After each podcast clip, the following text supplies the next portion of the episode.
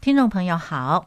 在今天在线适龄风华的节目之中呢，我们特别邀请到东吴大学人文社会学院黄秀端院长来接受我们的访问。我们今天要跟院长来谈一个跟适龄有关的非常有趣的一个话题呢，就是故人故居。那么首先呢，我们来问候一下黄秀端院长。黄秀端院长您好，主持人好，各位听众大家好。是我们好高兴哦，我们今天又见面了。院长呢跟我们谈过社会责任，那么我们呢今天特别要再来请教院长关于这个适龄啊这文人文荟萃的地方呢，让人津津乐道的故人轶事呢，我们今天要来请教院长。他们的一生岁月啊，在士林已经绽放出他们生命的光芒。那我们今天呢，呃，要请院长来跟我们谈这些故人故居。首先呢，我们想请院长来跟我们谈跟蒋顾总统有关的故居啊。请问您，蒋先生第一个入住的地点在哪里？嗯，那个呃，蒋先生最早呢，他是住在草山巡馆。啊，那草山巡馆其实它原来是呃，就是日本时代盖的。他那时候就说，为了那个皇太子到台湾来视察，那就然后所盖的一个行馆。嗯、那啊、所以当时呢啊、就说啊、因为那个蒋中正呢来到台湾呢还没有地方住嘛，就先暂住在那里。后来等到就说呃士林官邸盖好之后呢，他才搬到那个。啊士林官邸，但是因为就说，因为他是在啊阳明山啊、大家也知道山明水秀，然后那个啊、整个那个温度，因为他在山上呢，就是会比较凉爽，所以呢，他们到了夏天呢，都会跑到那里去避暑，因为他们两位呢，就是蒋总统夫妇呢，他们都不太吹冷气的，哦，是好，那因为呃夫人的皮肤啊，还有她大概有点气喘或过敏，所以他们就不吹冷气。那因此到夏天，他们就会跑到那里去。所以这个草山行馆就变成他们的避暑圣地了啊。对对，那这草山行馆是长什么样子？它那个地方风景好吗？呃， 哦，那所有的地方啊都是风景很美，哦因为就是说，尤其是草山行馆，现在就是说有一部分呢已经，它现在是等于是委外营业嘛，然后有一部分是在做餐厅。那那餐厅呢？你往外望哈，其实呢很漂亮，因为那整个就是可以看到整个那个啊士林地区，然后跟你讲那是绝佳美景。是。那请问院长，您你有去那个餐厅去点餐吃过东西吗？那边的餐都还好吗？我觉得还不错啊，不过因为哦有一阵子没去了，啊、因为那个后来疫情就有一阵子没去了，但是但是就说它主要是西式的啦，就是哦是一人一份那样子的，是是那呃呃品质还不错，那就是而且风景很好， 我很喜欢那里的风景，哦所以在那里吃饭其实一大享受。是。好，那么这是草山行馆啊、也就是呃，这个先总统蒋公呢，他在来到台湾以后第一个入住的这个草山行馆啊、那么后来您刚刚提到说士林官邸，那么是不是士林官邸是跟着在后面呢？就是盖起来的？对，士林官邸，嗯，后来盖起来就说，嗯，应该是陈诚帮他找的哈，哦就是是是是陈诚副总统，副总对不对统是那他们寻找那里就说，呃，那个地方风水局，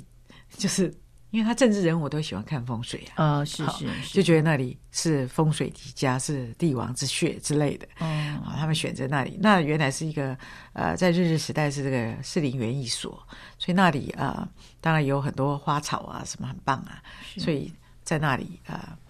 他们就选择在那里，而且那里就说等于是出去就是中山北路嘛，所以要到总统府其实也很快。其实那那个沿着中山北路，很快就到总统府了。嗯，其实如果不塞车的话，因为他们也不会塞车嘛，因为就会有对对对，呃开导 对所以开车，哦所以大概十来二十几分钟就可以到了。是哦，这实在是方便啊、对，那我记得在花博展的时候啊，他们有特别把玫瑰呃标示为适龄的象征。那么这个玫瑰跟适龄官邸有没有什么关系啊？啊、其实士林的市花听说是玫瑰花，哦，是哈那那啊、呃当然主要是呃蒋夫人她喜欢玫瑰花，嗯所以就说她在官邸里面有特别有一个玫瑰花园，有好几十种不同的品种的玫瑰花，而且她还特别请来了这个当时在园林玫瑰花推广中心的张其祥先生呢，啊、来帮他们当他们的顾问。那张先生就是每个礼拜他都会到官邸去帮忙照顾这些玫瑰花。哇，真是精彩耶！所以说这些花应该是非常的盛开，在一九九六年左右那个时候开放的是吗？对对，那个时候的那个玫瑰花园还是继续维持着是吗？对他基本上玫瑰花园是继续维持的。哦，那啊、其实就说哈、官邸前面那个福林路，它其实以前是呃，像游览车啊、摩托车啊等都不能经过那个福林路的。那一直到啊，一九八七年就是解除戒严之后呢，是然后现在才可以有游览车、摩托车。现在不是有很多游览车都会到那里吗？对对哦那以前是不 准的，是没有任何游览车可以经过那一条路的。是那到一一九九零年代呢，才整个官邸呢才对外这个啊、开放。是是，呃，现在所以现在就变成一个景点了 啊、对，是非常有名的景点。哦，就呃，像陆客都会来啊、呃观礼参观嘛，是所以那时候有一阵子人非常的多。是那现在没有陆客，不过就说，嗯，他现在就是用各种的花展来吸引哦，吸引人人去参观。那像嗯前阵子才呃展完的这个菊展，而且这菊花展呢、是由呃台北市公园管理处他们来做的，就是它它让那个菊花能够伸展的长得很长，那一株菊花有一百一百多株这样子，哇哦，是他们就是呃要花好几个月去培养，然后每次展览就是吸引很多的人。哇，这真的是一个很美的地方啊、百花齐放。呃，除了这两个地方啊、草山行馆跟士林官邸之外，我我觉得还有一个非常有名的地方叫中山楼。院长，你好不好跟我们介绍一下？哦，中山楼啊，当时就是说，呃，蒋总统觉得说，呃，应该要有一个可以开会的地方，嗯嗯，哦，然后也可以展现中华文化的一个地方。然后啊、当然一方面呢，他还想要纪纪念这个呃，就是国父孙中山，所以呢，就呃决定呢盖了这个呃中山楼。嗯，那但可是中山楼那个地方呢，它其实呃，就说靠近底下是那个。火山地 区吧，那个那个呃，其实并不是很好是很好盖的，可是当时呃建筑师修泽然就克服各种困难呢，就把它盖成了，而且在一年多呢就把它盖成了，其实是非常厉害的。是是是，呃，讲到这个建筑师修泽兰，他好像在士林地区有蛮多的贡献，包括了这个学校，包括了您现在所提的中山楼，是吗？呃，对，哇没有错，是是。所以他呃，我记得呃，院长您上次还提到说，他所设计这些建筑物都有他自己的特色哦。对。那呃，就说呃，当因为当年呢开始九年国教，是那当时在士林呢就设了四个国中，那因为那时候士林是阳明山管理局，嗯嗯还是属于阳明山管理局，是那局长潘启武呢？潘启武将军，他就是呃，也是蒋中正很依赖的人。嗯哼那他就在呃那个呃士林盖的四所国中，那一个是至善，一个是阳明，一个是新民，然后一个是明德。嗯哼好，那啊、就是启用大学之道，在明明德，在新民，在止于至善。嗯哼哼那为什么要阳明？阳明是原来要叫中正，那后来蒋中正觉得说、啊不好了，还是叫阳明好了，所以就变这四所学校呢，是它的建筑都非常有特色。嗯，也就是说，它一开始的建筑都是修泽然所盖的，然后他很喜欢用那种回旋梯，嗯嗯啊那看起来很美。嗯。不过我我觉得嗯很美，但是要爬可能比较不方便 一点。但是但是真的真的很美，嗯而且它有很多那种嗯那种呃中式的一些风格，嗯然后呃就是非非常具有特色。是呃，所以说呃，现在我们还看得到哈，对譬如说我们到至善国中啦、呃对阳明高中啦等等这些地方，我们都还可以看得到。对，都还可以看得到。 我上次去至善国中，嗯，它有好多这种回旋梯哦，我觉得那照起相来还真的美。是是是，那么可是爬起来是不是有点像是在那个做运动？ 对，我觉得是，不过还好他们都年轻人哈，是多动一点没有关系。 像我们这年纪比较大，这呃爬太多楼梯还是不行。不舒服了。 那么呃，除了这个中山楼之外呢，呃，还有一个阳明书屋，是不是？是的，那其实阳明书屋啊，这是唯一就是说啊、蒋总统他亲自呢。就是监造的，也就是说，他包括整个那个 idea，就是说到底这个要怎么盖，嗯，好，他都有摄入参与，是好，他一直到一九七零年呢才盖好，然后啊、呃那个蒋中正夫妇他们有曾经入住，不过他们主要也是还是夏天会入住在那里，因为阳明山比他那里离草山行馆也没有太远，嗯可是比草山行馆还更隐秘，哦而且它盖起来像个绿色的，像城堡一样。那我觉得它绿色的就是，嗯、就有军事上的意义嘛，就是说你比较呃隐隐秘，是比较啊、 呃能够欺敌，你看是看不见嘛，因为是因为在阳阳明山上有那么多的树林嘛，嗯哼，那你是绿色的你就看不出来嘛。对对对，所以它看起来它像是有点军事的功能，是吗？是啊，当然就是说呃呃那时候就是很多的设施其实是为了保护元首的，哦，那那因此那个。呃，阳明书屋呢，它整个设计也是这样，所以它有密道啊，而且它的那个附近啊，那个花园什么、啊、都有很多的站岗啊，还有呃，就说甚至还有一些，就是说很隐秘的那种，可以在那边，如果万一有人来或是什么，然后他们可以隐藏在那里，就是我们有士兵啊或者什么、啊、侍卫可以隐藏在那里，然后别人看不到的。是那这些都是为了要保护元首，是然后还有呃，你直升机可以起降的地方，哇是。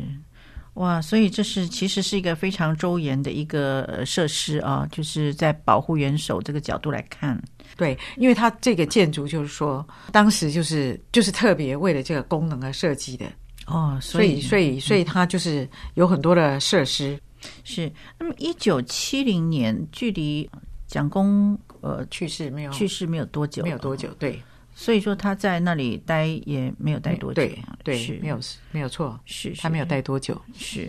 而且他就是后来还好像发生一次小车祸，就是从阳明山下来，然后发生一些车祸。自从那个车祸发生之后，好像他的身体就据说就不太好。哦，所以这些都有一些关系的哦。好，再请教院长，您呃，要不要跟我们分享一下这个双溪公园啊？好像也是非常古色古香，有它是的特色啊。那是不是也是呃蒋公特别来建造的呢？当时这个潘启武局局长就是啊、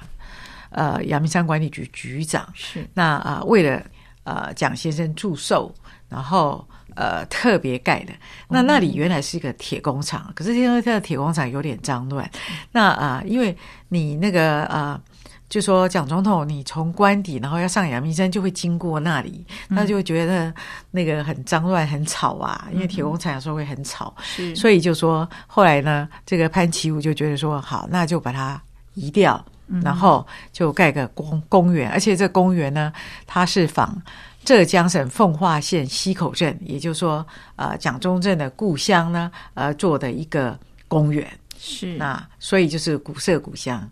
嗯哇那后来又有很多拍电影啊，像呃那个楚留香啊，楚留 就香是在那里拍的啊真是对啊哦，是是，哇，是那个那个片子也很好看，，对啊，郑少秋的那时候还是郑少秋演的。嗯嗯，所以就是仿这个溪口的这个公园哦，对啊，哇，那溪口的公园应该也非常漂亮，非常美哦。那么还有就是圆山饭店，我们知道圆山饭店也是台北的地标啊，非常的有名。那院长好不好也跟我们介绍一下？呃，其实原商饭店呢也是一样，就是说，呃，当时蒋先生觉得说，因为台湾那时候还蛮穷的，嗯，是是，一九五零年代嘛，嗯，那啊、也没有什么，现在大饭店很多啊，对不对？五星级的大嗯饭店非常多啊、可是那时候没有啊，所以那时候就觉得说呢，那你是不是要盖一个可以接待外宾的这样的一个饭店？嗯所以就在一九五二年就开始新建这个圆山大饭店，嗯那就是那时候就是有十四层那种宫殿式的大楼，而且啊、呃圆山那里啊、呃它也是一个地标啊、那里俯瞰这个台北市那个基隆河也是非常的美。是那啊、在那里也招待了很多的外宾，是还包括很多的电影明星也曾经都在那里住过。啊，不过最近好像听说圆山饭店也有些密道被这个公开了，是吗？啊、哦 是啊，是啊，就说哈，他啊、呃因为过去就一直谣传说圆山有密 道，那后来果然是真的，就是说，哎，它有两个密道，一个我不知道是不是只有两个密道 了，至少现在公布出来只有两，就是是两个，呃一个是嗯往西，那往西它那有个溜滑梯下去可以到剑潭公园，嗯，然后另外一个就是往东的话呢是到北安公园，是不过他们就说往东的话呢，呃，那里还有一个小洋房，就是孔二小姐的小洋房。是然后他们现在好像也有在整理这样子，所以呢，那边也可以。以前是只有就西侧的密道呢可以就是公开，哦，可是现在啊、东侧的也开始公开了，因为因为年代久远嘛，是因为是那个圆山一九五二年就盖了嘛，是所以当然那个密道要开放的话，它还是要花一些经费啊等等，花一些功夫。是去把它整修。所以这就是为什么他原来先开放西密 道，然后后来才开放东侧的密道。是是是。那孔二小姐又是哪一位呃院院长？你可以跟我们介绍一下吗？孔二小姐孔二小姐就是呃蒋夫人的侄女嘛，哦 OK 是是是那啊